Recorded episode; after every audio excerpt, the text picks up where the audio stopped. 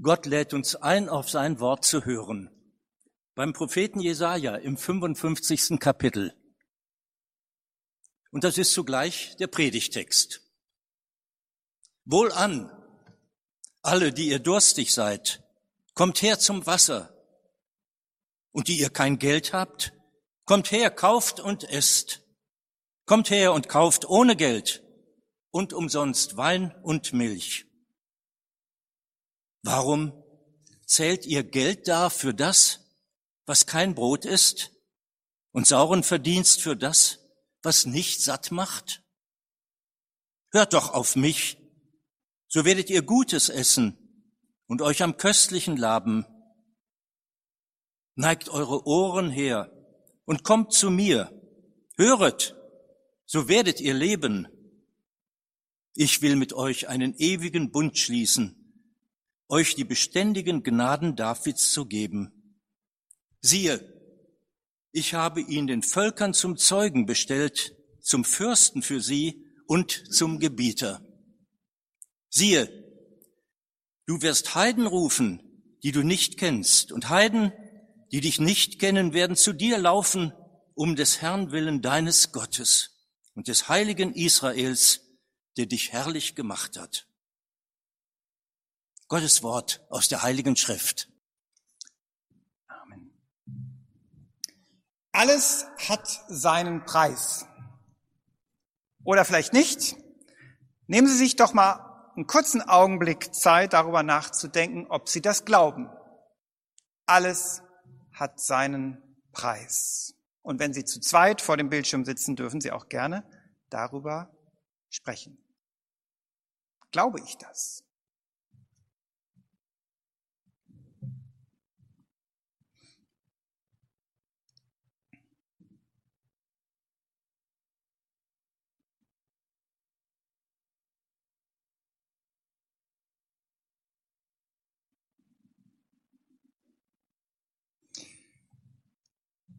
Mehr dazu etwas später in der Predigt. Ich fange anders an. Und zwar mit Marktschreiern. Wenn in meiner Heimatstadt Bad Vilbel Markt war, dann waren immer auch Marktschreier dabei. Die haben ihren Stand aufgebaut und haben dann Wurst und Fleisch verkauft oder Küchengeräte und Maschinen vor allem, aber auch Pflanzen. Und äh, ich kann mich erinnern vor allem an die Pflanzenverkäufer. Die standen dann da und sagten, diese Palme und dann noch diese Staude und sie glauben es nicht, diese Blume auch noch dazu, alles für sagenhafte, nicht 20, nicht 15, sondern nur heute, und ich weiß, ich bin verrückt, dass ich das ihnen anbiete, für 12 Euro. Ich habe nie was gekauft, aber ich habe immer gerne ein paar Minuten zugeschaut und zugehört. Und viele Ausleger sagen, dass der Prophet und den Text, den wir vorhin gehört haben, genau an die Marktschreier der damaligen Zeit erinnert. An die Wasserverkäufer, die auf dem Markt ihre Ware anpreisen. Kommt, kauft, seht, hört, das ist eure Chance. Kommt und kauft. Ich finde die Vorstellung eines Propheten Gottes, der wie ein Marktschreier auftritt, ehrlich gesagt, zumindest ambivalent. Marktschreier, die stehen nämlich normalerweise mitten im Gewimmel. Viele Leute gehen einfach vorbei und ignorieren sie. Sie können den Leuten nicht einfach befehlen und sagen, stopp, bleib stehen, hör zu, beweg dich nicht vom Fleck, sondern sie müssen damit rechnen, ignoriert zu werden. Dass die Leute sie vielleicht bisschen kurios finden, bestaunt werden als Attraktion auf dem Hamburger Fischmarkt auf jeden Fall. Ist das nicht unter Gottes Würde? Wäre es nicht besser, Propheten Gottes würden wie Verkehrspolizisten auftreten? Stopp! Alle halten an. Also in Deutschland jedenfalls. Wo bleibt die Autorität, die Gott doch gebührt? Verkauft sich Gott nicht unter Wert, wenn Gottes Propheten als Marktschreier auftreten. Kommt drauf an, würde ich sagen. Also ein Marktschreier, der auf dem Wochenmarkt neben ganz vielen anderen Angeboten eben auch noch Pflanzen und Stauden anbietet die viele Leute nicht brauchen, dann vielleicht. Aber etwas anders ist es doch, wenn ein Wasserverkäufer im Orient in der Mittagshitze das dringend benötigte Wasser verkauft.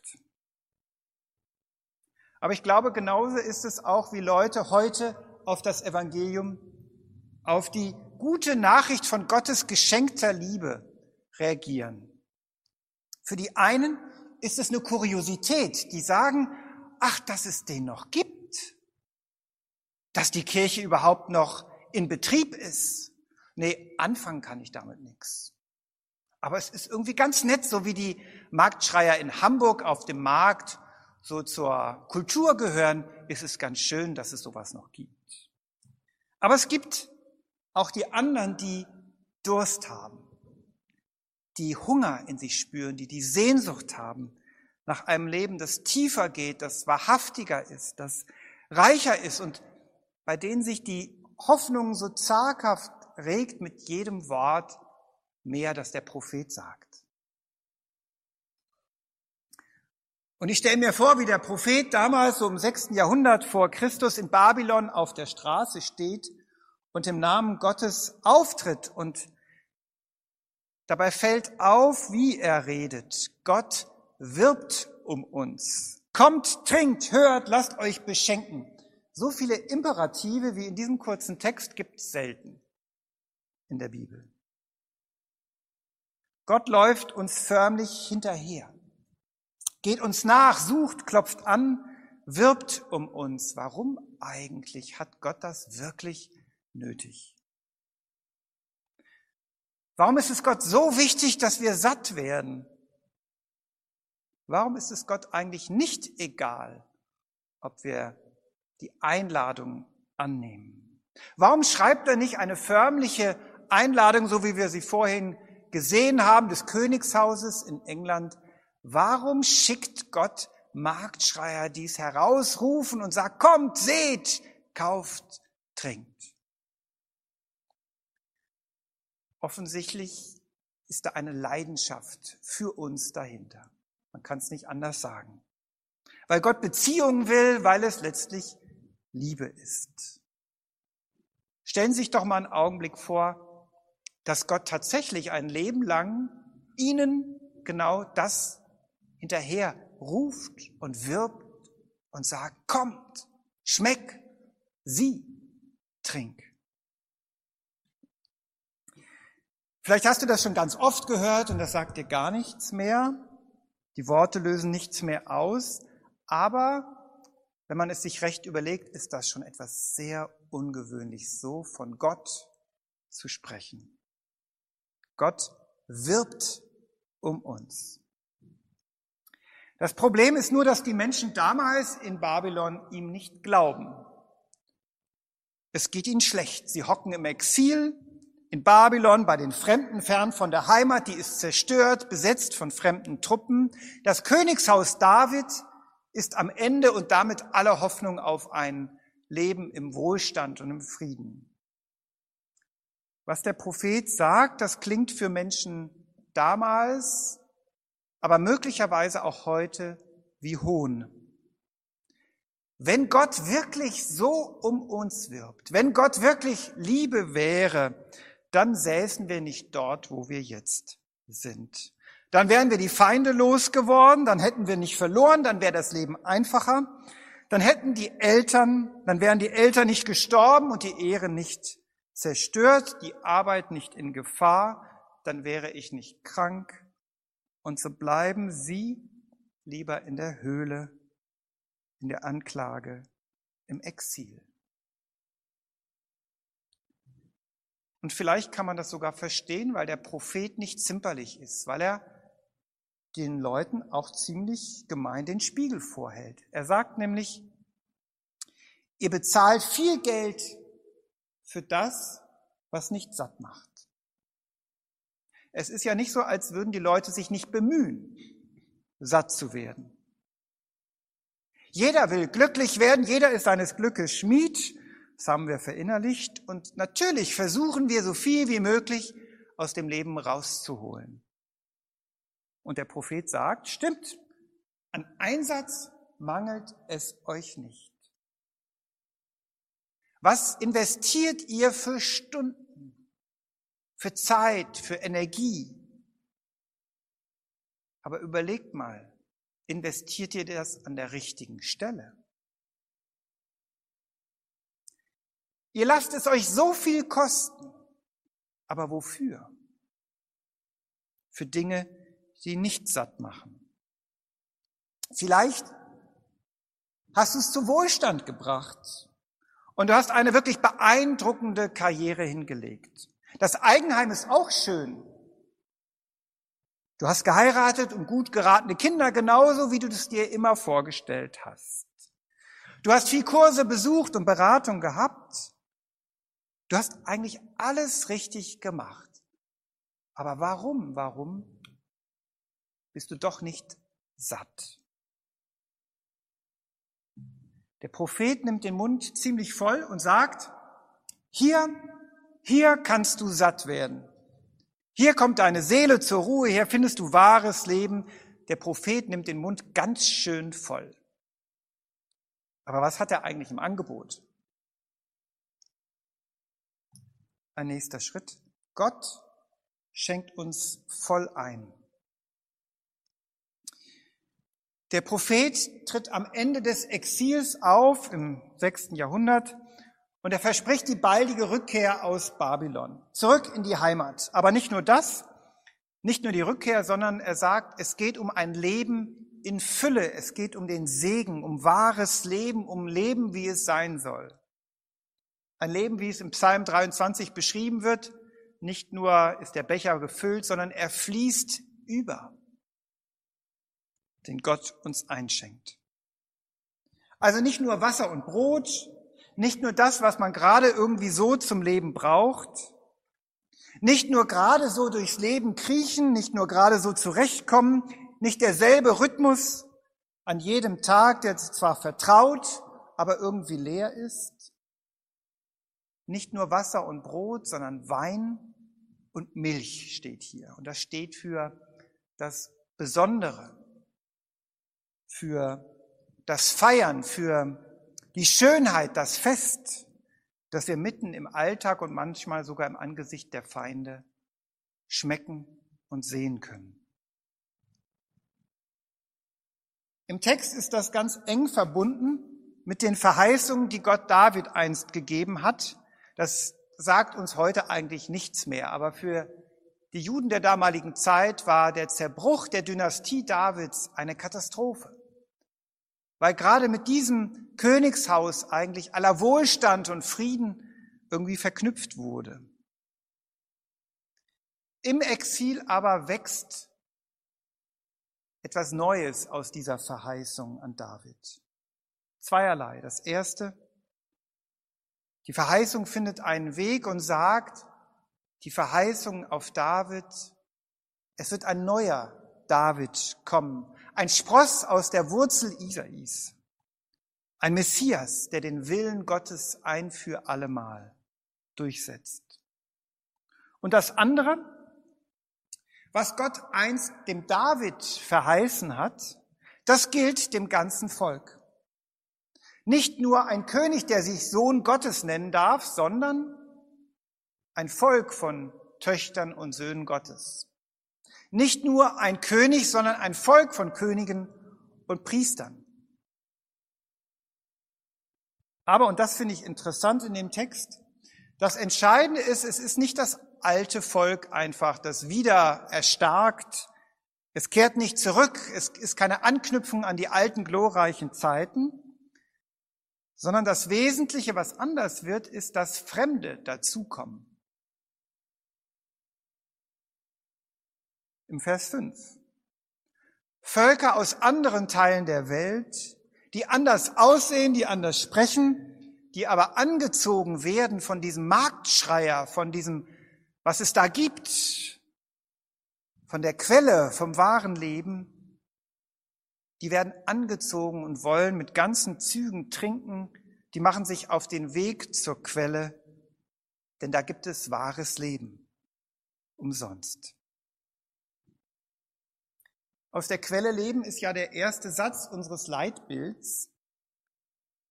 Und wir verstehen uns als Gemeinde, als Menschen, die angezogen werden von dem, was da aus der Quelle sprudelt, was in unser Leben hineinfließt, in diese Welt hineinfließt. Wir merken, wenn wir trinken, stoßen wir auch auf fremde Menschen. Das Volk Israel hört das jedenfalls, dass man beim Trinken immer auch auf Fremde stößt, die eben auch angezogen werden von dem, was es da gibt. Das Leben gibt's nicht, ohne dass die Tore nach außen offen stehen. Wahres Leben gibt es nie hinter verschlossenen Türen. Und Gott kann nicht anders, als das Fest zu feiern mit sperrangelweit geöffneten Türen.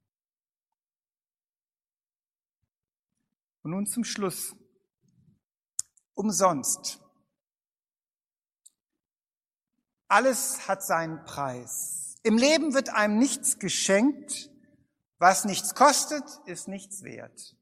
Ich weiß nicht, ob Sie solche Sätze auch kennen, ob das zu Ihrem persönlichen Glaubensverständnis gehört. Die Vorstellung dahinter ist auf jeden Fall, dass alles das, was wirklich wichtig ist, alles das, was wirklich wertvoll ist, alles, was richtig kostbar ist, muss etwas kosten, muss mit Arbeit verbunden sein. Das verlangt mir was ab. Es ist nicht einfach nur so da. Aber der Prophet, der wird nicht müde, genau das zu betonen. Wasser, Wein, Milch, alles gibt es umsonst, ohne Geld. Einfach so. Das, was du wirklich brauchst, das, was dein Leben reich macht, das gibt es umsonst. Wir tun uns ja schwer mit der Idee, weil wir in der Regel Geschenke, die wir bekommen, verrechnen. Der hat mir das geschenkt, da muss ich jetzt mal gucken, in welcher Größenordnung ich was schenke beim Gegenbesuch. Und auch theologisch werden wir ja gewarnt. Oh, passt auf vor einer billigen Gnade. Die Gnade nimmt uns doch in die Pflicht. Und als Christen müssen wir doch so leben, dass unser Leben eine Konsequenz aus dem ist, was Gott uns schenkt. Es ist schon klar, dass die Gnade Gottes nicht folgenlos bleibt. Aber wir müssen uns doch davor hüten, dass wir diese Wahrheit nicht verschleiern, dass diese Gnade wirklich ein Geschenk ist. Wir dürfen trinken aus dieser Quelle ohne zu bezahlen. Und auch ohne, dass wir nachher die Rechnung bekommen und jemand dasteht und sagt, jetzt aber du. Spürt man das bei uns in der Gemeinde? Oder hört man neben dem Marktschreier, der sagt, umsonst, lasst euch beschenken und trinkt aus ganzen Zügen. Hört man da noch andere Stimmen, die sagen, Klar können die Leute kommen, aber sie sollen sich schon benehmen. Sie sollen schon pünktlich kommen, sie sollen sich ordentlich anziehen, sie müssen getauft sein und mindestens das Vaterunser in Deutsch beten können. Sie sollen ihr Leben im Griff haben, dann schon, klar. Haben wir Sorge darum, dass Menschen die Liebe Gottes für eine Selbstverständlichkeit halten. Aber wissen Sie was? Genau das Risiko geht Gott ein. Und es ist interessant, wie die Christen von der ersten Generation an genau mit diesem Gedanken kämpfen und ringen und fragen, kann das denn wirklich sein? Paulus führt einen Kampf gegen die Leute, die immer wieder jetzt doch neue Regeln einführen und Bedingungen formulieren. Was bleibt für uns, wenn es Geschenk ist? Der Prophet sagt es klar, hören. Hört zu, dann werdet ihr leben. Hört auf das, was Gott euch sagt. Hört zu. Sein Wort verändert, verwandelt, richtet auf, heilt, berührt euer Herz.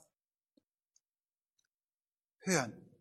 Das geht im Gottesdienst, das geht vor Ort in der Kirche, das geht aber auch im Livestream, das geht aber auch beim Lesen der Bibel oder im Austausch mit anderen. Hört auf dieses Wort, was da erklingt. Das bleibt unsere Aufgabe. Zum Schluss also, was wir wirklich zum Leben brauchen, was unser Leben reich macht und was uns wahrhaft leben lässt, ist Gottes Gabe an uns. Es gibt einen schönen Text eines deutschen Pfarrers, Lothar Zenetti, der in diesem Text Gottes Haltung uns gegenüber zum Ausdruck bringt und mit dem will ich schließen. Einmal wird uns gewiss die Rechnung präsentiert für den Sonnenschein und das Rauschen der Blätter, die sanften Maiglöckchen und die dunklen Tannen, für den Schnee und den Wind, den Vogelflug und das Gras und die Schmetterlinge, für die Luft, die wir geatmet haben und den Blick auf die Sterne und für alle Tage, die Abende und die Nächte. Einmal wird es Zeit, dass wir aufbrechen und bezahlen. Bitte die Rechnung. Doch wir haben sie ohne den Wirt gemacht. Ich habe euch eingeladen, sagt der und lacht, soweit die Erde reicht. Es war mir ein Vergnügen. Und der Friede Gottes, der höher ist als all unsere Vernunft, bewahre unsere Herzen und Sinne in Christus Jesus. Amen.